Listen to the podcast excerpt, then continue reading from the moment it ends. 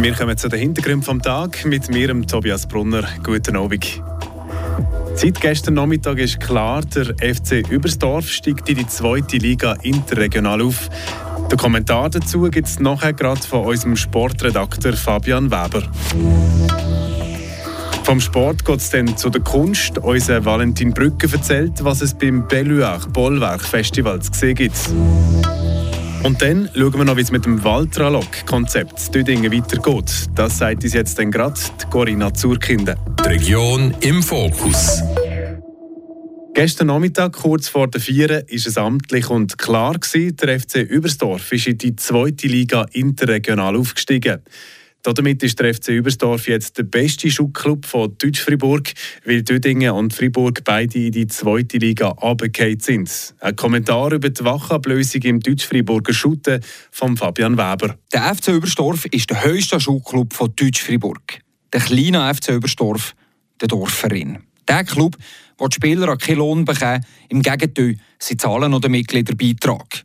Und das wird sich auch nicht ändern, hat mir der Präsident Richard Schafer Woche gesagt. Sie haben ja ihre Philosophie fest, wie es der FC Überstorf auch schon in der Saison 2018-2019 gemacht hat. Schon dann hat Seisler eine Saison in der Zweitliga interregional geschootet, haben nichts geändert und sind nach der Saison um in die regionale Spitzenklasse abgestiegen, trotz 28 Punkten, doch eher bitter, so abzusteigen. Passiert der Überstorfer nächste Saison nochmal das Gleiche? Oder will sie vielleicht gleich etwas ändern? Wie man den FC Überstorf kennt, werden sie nichts ändern, machen genau gleich weiter wie jetzt, mit dem Modell, wo sie so erfolgreich sind. Mit eigenen Spielern. Spieler, die der Club am Herzen liegt und nicht wegen Geld shooten. Ich finde das absolut richtig und schön, schon fast ein bisschen romantisch. Und gleich, die Situation die ist nicht die gleiche wie vor fünf Jahren, dann wo die Überstorfer das letzte Mal in der Zweitliga Inter aufgestiegen sind. Der dann noch einigermaßen grosse FC Fribourg der hat weiter oben geschootet in der Erstliga. Und der grosse Nachbar, der SC Tödingen, der war auch in der Zweitliga Inter, hat sich auf Platz 5 im vorderen Mittelfeld klassiert. Das Jahr ist aber alles anders. Überstorf ist jetzt der Deutsch-Friburger Krösus. Der FC Fribourg der ist eigentlich bankrott gegangen, hat sich gleich irgendwie noch so halb gerettet. Pinguine die dürfen in der Zweitliga weitermachen. Löhne zahlt, Unsumme von Löhnen zahlt, Spieler irgendwo reichen, Identifikation mit dem Verein suchen wir vergeben, rausgekommen ist dabei nicht viel, selber die Schuld. Düdingen, die sind aus der Zweitliga interregional abgestiegen, machen gerade den umgekehrten Weg wie der FC Überstorf. Auch zu Düdingen haben ein bisschen Spesen gezahlt. Auf dem Berg Hölzli schaut der Spieler, die die Düdinger Fans noch nicht wirklich in den Junioren hier beobachten können. Immerhin aber hat der SCD in den letzten Jahren eher einen Schritt zurück gemacht, setzt um mehr auf die eigenen Spieler und hat jetzt also ein bisschen den Abstieg aufgenommen. Überstorf könnte jetzt profitieren, könnte jetzt Freiburg oder zu Dödingen Spieler reichen, die eben gleich noch in der Zweitliga Inter shooten Für eine Liga halt arbeiten, für weiterhin der Krösus von Deutsch-Fribourg zu bleiben. Das kommt aber auch nur zustande, wenn die Spieler bereit sind, Mitgliederbeitrag zu zahlen, am FC Fest halt an die Fritteuse zu stehen oder für ihn im Herz zu tragen. So wie es sich im Dorfclub eben gehört. Ja, genau an dem könnte es eben scheitern. Der FC Überstorf der muss sich jetzt schon die Frage stellen. Bleiben wir Schutti-Romantiker oder setzen wir alles daran, der Deutsch-Friburger Krösus zu bleiben? Egal wie es kommt, von mir Seite eine herzliche Gratulation an FC Überstorf, am besten Club von Deutsch-Fribourg. Chapeau. Das ist der Kommentar von Fabian Weber. Auch wenn sich um die Stadt Freiburg herum vieles um den Sport dreht, in der Stadt und auch drumherum ist das Thema Wasser momentan sehr präsent. Ja, bei diesem schönen Wetter sind ja viele froh um eine nasse Abkühlung. Wasser ist auch Thema vom Kunstfestival Belluach Bollwerk. Gestern Abend hat man am Ufer vom Schiffenensee eine spezielle Oper können erleben im Wasser. Der Valentin Brücker hat Matthias Walpen erzählt, was man vor Ort hat können sehen und hören. Ja, die Performances vom diesjährigen finden, wie du siehst, ist nicht nur im Bauwerk im Freiburger Altquartier statt, sondern auch an anderen Orten wie bei der Motta, an der Sana oder eben wie gesagt am Schöfenesee. Gestern haben sich die rund 50 Gäste am 8. Uhr Abend beim Bad Bonstöding getroffen und sind zum Strändli unterhalb vom Bad Bonn geführt gekommen.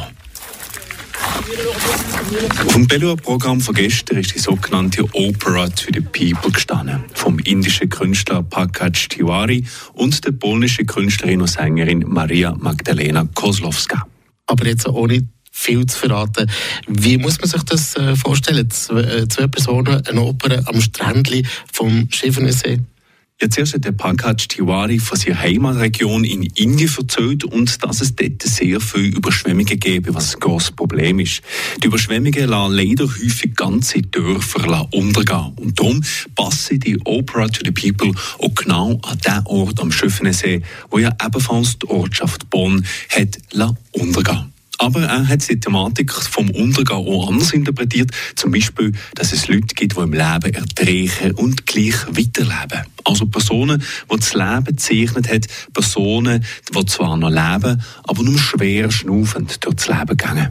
Für die und für die Anwesenden sei jetzt die Opera to the People. Die Opera, die zu den Leuten kommt. Und genau in dem Moment ist Maria Magdalena Koslowska singend auf einem Boot der Herzfahrer gekommen.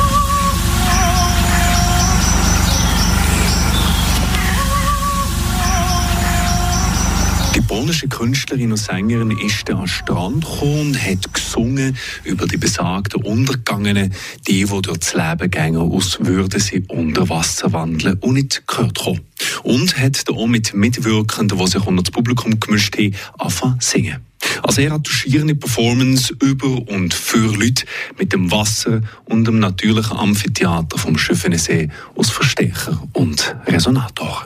Das war der Valentin Brücker mit einem Einblick ins Belluach Bollwerk Kunstfestival. Bis am Samstag, 1. Juli, haben wir übrigens auch noch die Chance, beim Belluach Bollwerk vorbeizuschauen. Eine Übersicht mit allen Veranstaltungen der nächsten Tage findet ihr unter belluach.ch.